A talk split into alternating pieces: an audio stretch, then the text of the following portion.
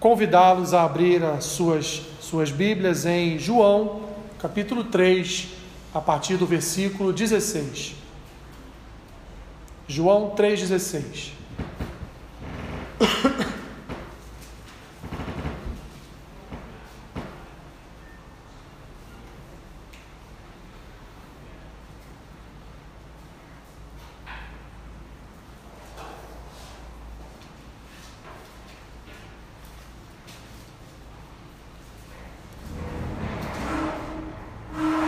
João 3,16. Vamos fazer a leitura até o versículo 21, mas vamos orar antes. Pai, te pedimos nesse momento que haja um derramar da tua graça sobre as nossas vidas, um bálsamo sobre o nosso coração, através da reflexão nas tuas escrituras. Oramos assim em nome de Jesus. Amém. João 3,16 diz assim: Porque Deus amou o mundo de tal maneira que deu seu Filho unigênito para que todo o que nele crê não pereça, mas tenha vida eterna. Porquanto Deus enviou o seu Filho ao mundo, não para que julgasse o mundo, mas para que o mundo fosse salvo por ele. Quem nele crê não é julgado. O que não crê já está julgado, porquanto não crê no nome do unigênito Filho de Deus. O julgamento é este: que a luz veio ao mundo, e os homens amaram mais as trevas do que a luz, porque as suas obras eram mais Pois todo aquele que pratica o mal aborrece a luz e não se chega para a luz, a fim de não serem arguídas as suas obras. Quem pratica a verdade aproxima-se da luz, a fim de que as suas obras sejam manifestas, porque, porque feitas em Deus. Podem sentar, meus irmãos. Queridos, nossos filhos, evidentemente para quem já tem filhos, para quem não tem, fica o recado quem tem filhos não precisa fazer absolutamente nada para amar os seus filhos. É simplesmente um sentimento que brota no nosso coração de tal forma que, quando aquela pequeníssima pessoa está em nossas mãos, em nossos braços, nós o amamos com um amor inigualável, tanto o amor paterno quanto o amor materno. Resumindo, simplesmente amamos os nossos filhos e poderíamos dar N razões de por que amamos os nossos filhos, mas na verdade, meus irmãos, não há razões pelo, pelas quais amamos os nossos filhos. Amamos porque amamos, porque somos pais. E, e uma das primeiras coisas que brotam no nosso coração quando nosso filho, nossos filhos vêm ao mundo é esse amor incomparável. Se nós, segundo as próprias palavras de Jesus nos dizem, se nós, que não somos tão bons assim, conseguimos conceder aos nossos filhos algumas dádivas, algumas, algumas ações bondosas por esse nosso amor aos nossos filhos, imagine, meus irmãos, em relação a Deus. Este amor que Deus nutre pelos seus filhos, por sua criação. Quando nós nos voltamos para Gênesis, tanto o capítulo 1 quanto o capítulo 2, todas as vezes que Deus terminava de realizar uma obra de criação, ele olhava para aquilo que ele criou e dizia: tudo isso é bom. E, e Deus não mente, né, meus irmãos? Então, se Deus disse que toda a sua criação foi boa, foi porque ele criou tudo bom. E ele ama aquilo que ele criou. Ele ama a natureza que ele criou, ele ama o universo que foi criado por suas mãos e principalmente, meus irmãos, nós que somos a coroa da criação de Deus, os principais objetos da criação de Deus, né? Que dirá nós? Deus nos ama incomparavelmente, Deus nos ama muito mais do que nós amamos os nossos próprios filhos. Deus nos ama, meus irmãos, de uma forma inigualável. E esse texto de João 3,16, um texto tão, tão utilizado na história da igreja para se evangelizar, talvez seja um dos textos áureos das Escrituras, onde, onde aqui João, o apóstolo, aqui onde João, o evangelista, Aqui onde João, um homem de Deus, e aqui é orientado pelo Espírito Santo de Deus, traz a nós então uma certeza, meus irmãos, a certeza de que Deus nos ama, e temos essa certeza por quê? Porque Deus nos ama de tal forma que ele foi capaz de entregar o seu próprio filho na cruz para morrer por nós. E meus irmãos, o que nós o que nós fizemos para merecer este amor? Absolutamente nada. Assim como os nossos filhos também não fazem absolutamente nada para merecer o nosso amor, nós só os amamos. Por N razões ou por nenhuma razão. É um amor que brota, que surge, que está em nós, porque afinal de contas eles são frutos da nossa própria vida, da nossa própria existência, da nossa própria história como família. Assim, meus irmãos, nós também somos frutos da história do povo de Deus. Nós também somos descendentes da raiz de Abraão, nós também somos descendentes de Isaac, somos descendentes de Jacó. Podemos não ser no DNA como são os judeus, mas, mas o somos no DNA espiritual. Nós somos a igreja do Senhor, somos o povo de propriedade de Deus, somos aqueles a quem Deus hoje chama de nação, quando ele, como ele chamou de nação aqueles também que ele tirou do Egito e levou até Canaã e formou ali o seu povo, a sua nação. Assim, meus irmãos, nós não fizemos absolutamente nada para merecer este amor. E que amor é este, meu irmão, minha irmã, que antes de o um mundo ser fundado, antes das coisas serem estabelecidas, antes de existir os firmamentos no universo, antes do homem ser criado do barro, do pó, Deus já te amava. Deus já me amava. Deus já tinha Dentro da sua história de salvação, de redenção, Deus já tinha dentro do seu plano de misericórdia, de graça, Deus já tinha dentro, planejado dentro do seu contexto de um povo escolhido, separado e ali nutrido e alimentado pela presença do seu Espírito, Deus já olhava para nós antes da nossa existência e já nos amava. Isso se reflete em muitos textos das Escrituras.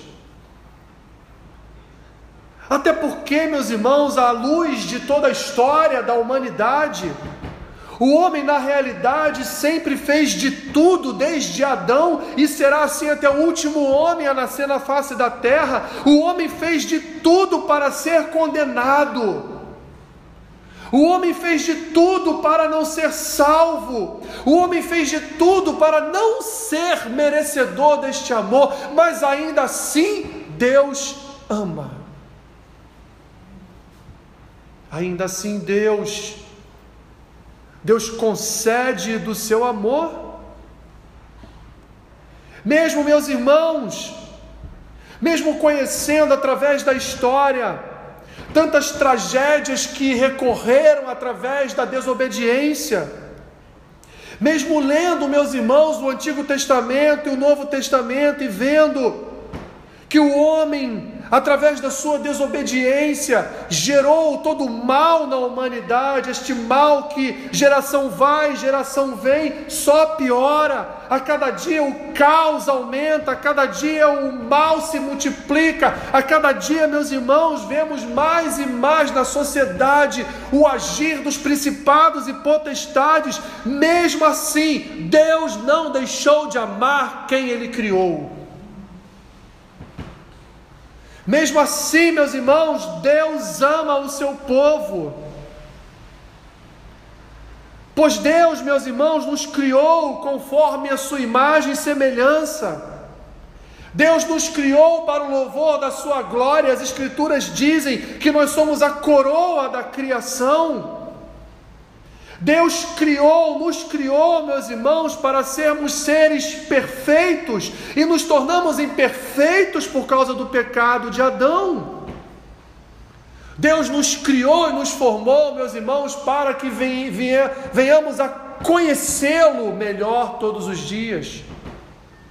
Deus formou um povo, se apresentou a este povo, guiou este povo, alimentou este povo mas também disciplinou este povo, e não disciplinou porque Deus é mau, porque não há em Deus maldade. Deus disciplinou porque Deus é bom e ele disciplina quem ele ama. Ao longo da história, meus irmãos, o que nós vemos nós vemos o homem decidindo andar com as suas próprias pernas, tentando ser independente do seu pai, tentando ser independente de Deus, ou tentando depender de imagens de escultura, ou tentando depender de deuses criados segundo as imagens do seu próprio coração, e no fim de tudo que Deus faz, Deus só nos ama. Ele não muda um um centímetro sequer do seu amor, ele não muda. Um percentual da força do seu amor, meus irmãos, por causa de nós, porque vai dizer João, o mesmo evangelista aqui do capítulo 3, ele vai dizer na sua primeira carta, na sua primeira epístola, ele vai dizer que Deus é amor, então não tem como Deus deixar de nos amar. A Bíblia, meus irmãos, as Escrituras vão nos contar duas histórias: a história do filho que foge do pai e a história do pai que sempre corre atrás do filho. Nós vamos ver ao longo de toda a palavra de Deus o homem sempre tentando escapar da presença de Deus. Até os homens de Deus tentaram escapar da sua presença. Olhe para Moisés, olhe para Jeremias, Olhe para Isaías. Até os homens a quem Deus escolheu, olhando humanamente, falando humanamente de uma forma especial, para um serviço especial, para o exercício de um ofício especial para o reino de Deus, mesmo estes homens, no primeiro momento, tentaram dizer para Deus: Não, eu não, me livra dessa, isso é furada. Mas Deus, meus irmãos, Deus sempre esteve atrás dos seus filhos para convencê-los da justiça, do juízo e conduzi-los à verdade. Essas histórias, meus irmãos, estão entrelaçadas, umas combinam com as outras, porque todas as vezes que o homem pecou, todas as vezes que o homem errou o caminho, todas as vezes que o homem tomou uma direção contrária que Deus queria, Deus providenciou o livramento, e não só livramento, mas Deus ainda restaurou a vida desses homens, porque Deus ama.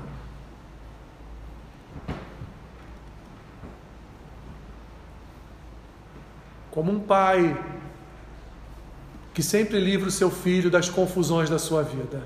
Não é assim que funciona? Quando vemos os nossos filhos se metendo em situações e a gente, isso aí eu já fiz uma vez na vida e não deu legal não, foi bom não, né? O que, que você faz? Vai tentar salvar seu filho.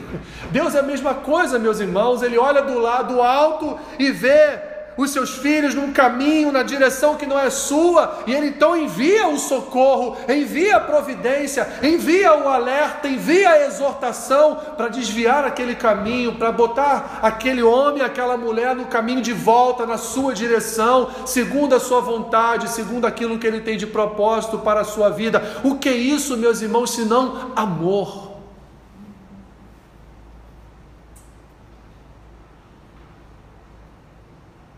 O homem, meus irmãos, ainda pensa, ainda acha que não depende de Deus e que pode seguir os seus próprios planos. E vários são os exemplos disso. Adão, por exemplo, meus irmãos, Adão quis seguir o seu próprio coração, os seus próprios desejos carnais junto com a sua mulher Eva. Mas o que Deus fez? Deus condenou Adão a uma morte eterna? Deus tirou a vida de Adão? Não. Deus disciplinou, como está descrito em Gênesis capítulo 3, mas Deus, da mesma forma, já conduziu Adão a um novo tipo de relacionamento, um relacionamento que haveria uma necessidade agora de salvação, de conserto, de restauração, de regeneração. Deus amou Adão de tal forma, meus irmãos, que ele foi o primeiro a ser criado. Deus podia fazer como aqueles textos que você você que você antigamente nas Hamiltons da vida, né, nas máquinas de escrever, que você batia e ela não tinha corretor, você tirava a folha dali, já rasgava e jogava fora, né? Deus podia fazer isso com Adão. Hoje não, hoje você tem computador, corretor, hoje você tem de tudo, né? Mas no meu tempo de jovem não tinha nada disso. Era na, na antiga Hamilton ali em cima da mesa, né? No catando milho ali naquela máquina de datilografar. Deus poderia rasgar a história de Adão, jogar fora e falar: vou criar outro. Mas Deus, meus irmãos, Deus prova o seu amor desde o início. Quando ele então disciplina quem ele ama, ele disciplina Adão e Eva. E já diz para Adão e Eva: um dia, um dia um se levantará, filho de mulher. E ele também será tentado, Adão e Eva, como vocês foram mas ele não vai pecar, porque ele será apenas ferido no seu calcanhar, mas essa serpente que falou hoje com vocês, ela será esmagada na sua cabeça por ele. Deus sabia, meus irmãos, que por causa de Adão nós viríamos então a ser pecadores, porque nasceríamos a partir de então dentro do pecado original, dentro da condição pecaminosa. Mas o que Deus fez? Deus, por seu amor, providenciou a salvação para nós. Deus não. Eu não vou deixar minha criação se perder, eu vou providenciar um meio de salvação. Foi assim com Abraão, meus, meus irmãos. Já ia lhe chamar vocês de meus filhos. Foi assim com Abraão, meus irmãos.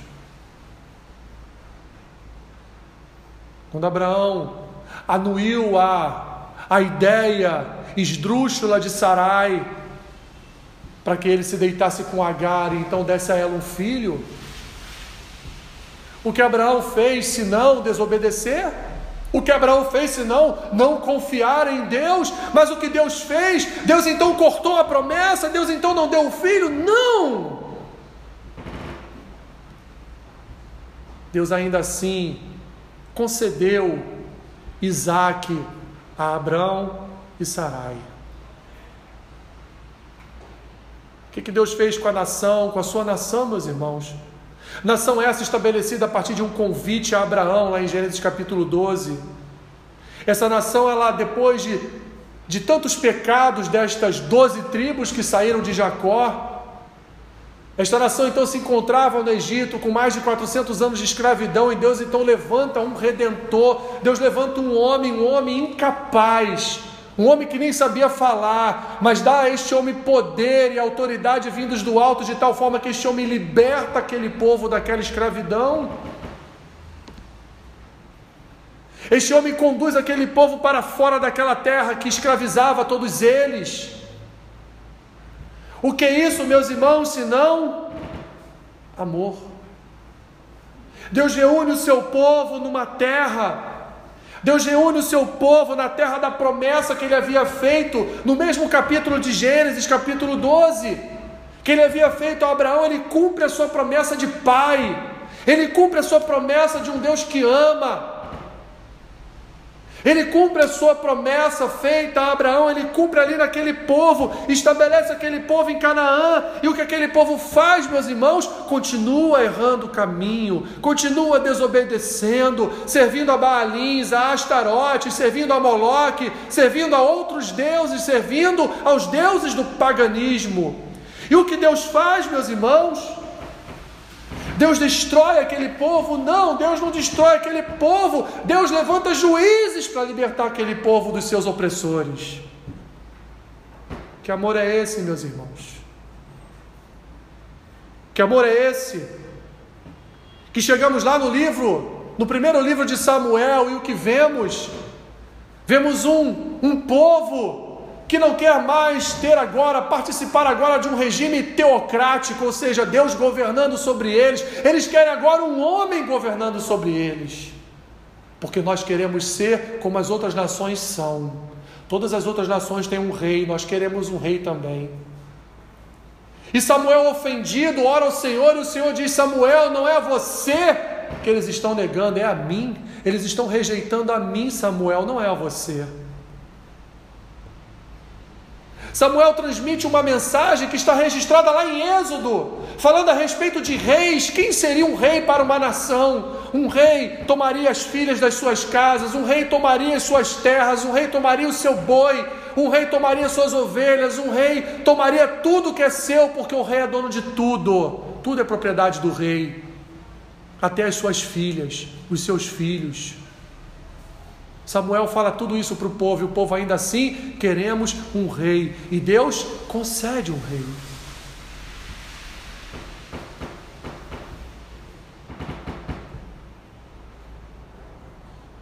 No fim de tudo, meus irmãos, no fim de tudo caímos nesta palavra de João, que Deus amou o mundo de tal maneira que ele enviou Jesus, Jesus como único e definitivo meio de conserto entre o homem e Deus. E Jesus nos foi enviado pelo Pai para nos salvar. Por quê? Porque Deus nos ama.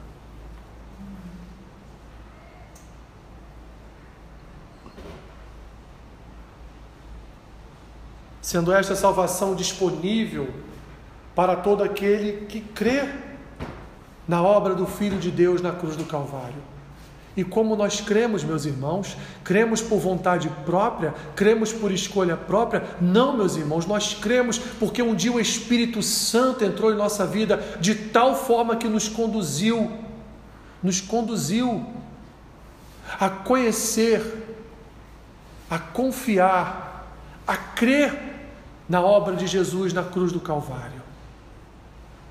Tudo, meus irmãos, obra de Deus. Por quê? Porque Deus te ama. E Deus não nos quer ver perdidos. Deus não nos quer ver condenados. Deus nos quer, meus irmãos, Deus quer a nossa frágil companhia na sua eternidade. Existe amor como esse, meus irmãos? Deus enviou Jesus como a única oportunidade que Deus deu ao homem de viver eternamente ao seu lado. Jesus é a única oportunidade que o homem tem. Não há nenhuma outra oportunidade. Não há nenhuma outra oportunidade tão amorosa como a que Deus nos ofertou, que foi o seu filho sangrando na cruz, entregando a sua vida por cada um de nós.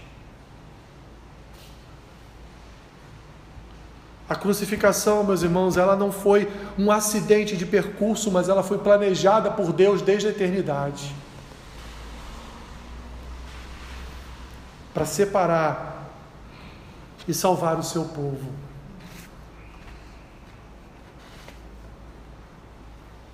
E para isso, meus irmãos,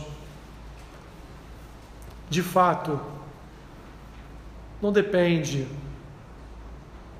não depende de merecimento. Pois se dependesse de merecimento, não seríamos merecedores de tamanho amor. Se dependesse de merecimento, Pedro não seria apóstolo de Cristo. Porque Pedro negou a Jesus três vezes antes que o galo cantasse.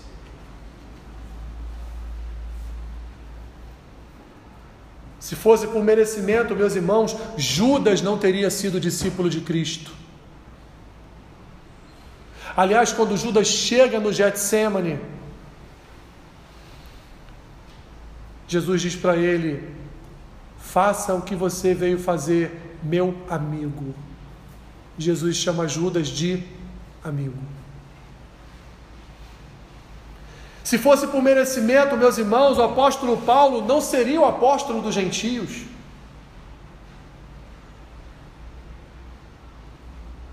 Porque era um assíduo perseguidor da igreja, um homem que queria matar crentes, queria matar cristãos, os pequenos cristos que ele conheceu naquela, naquele tempo. Se fosse por merecimento, meus irmãos, Davi não seria o homem segundo o coração de Deus. Porque Davi cometeu não só o crime de adultério, mas Davi cometeu também crime de lesa pátria. Ele enviou um general seu à frente de batalha para morrer. Ele matou um general do seu exército para ficar com a sua mulher. Não só isso, Davi foi um pai negligente por toda a sua vida, a ponto de um dos seus filhos estuprar uma, uma filha sua, a ponto do outro ofendido tirar a vida deste seu filho, a ponto de um outro filho seu tentar tirar o seu reino e se deitar com as suas concubinas. Que vergonha para um rei! Se fosse por merecimento, Davi talvez fosse o último da fila a merecer algo de Deus. Mas não é, meus irmãos, por merecimento. Não é por merecimento que nós estamos aqui, é pelo amor de Deus. Inconfundível, incomparável, pelo amor de Deus, que não olha, não olha em nenhum momento o nosso coração, mas pelo seu amor ele transforma o nosso coração. Pelo seu amor, Ele muda a nossa história. Pelo seu amor, Ele mudou a maneira como nós vivíamos.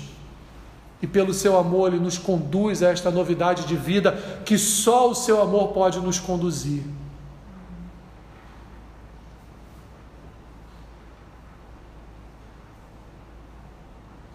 Eu quero terminar, meus irmãos, com um texto lá de 1 Coríntios.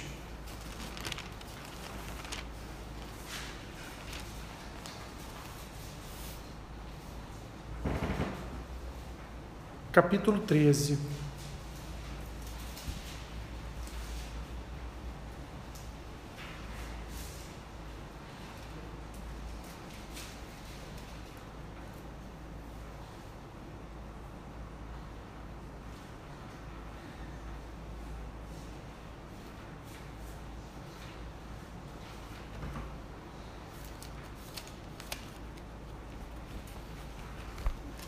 Aliás, vamos mudar o texto?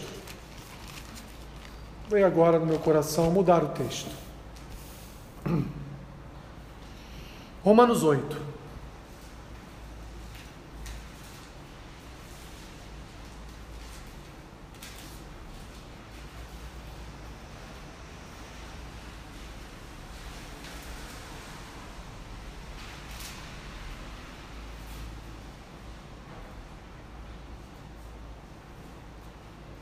Romanos capítulo 8, versículo 35.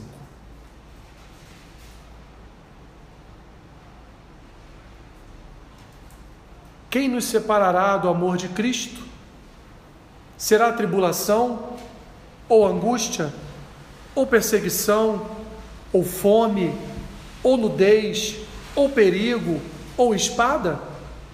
Como está escrito: Por amor de ti somos entregues à morte o dia todo fomos considerados como ovelhas para o matadouro.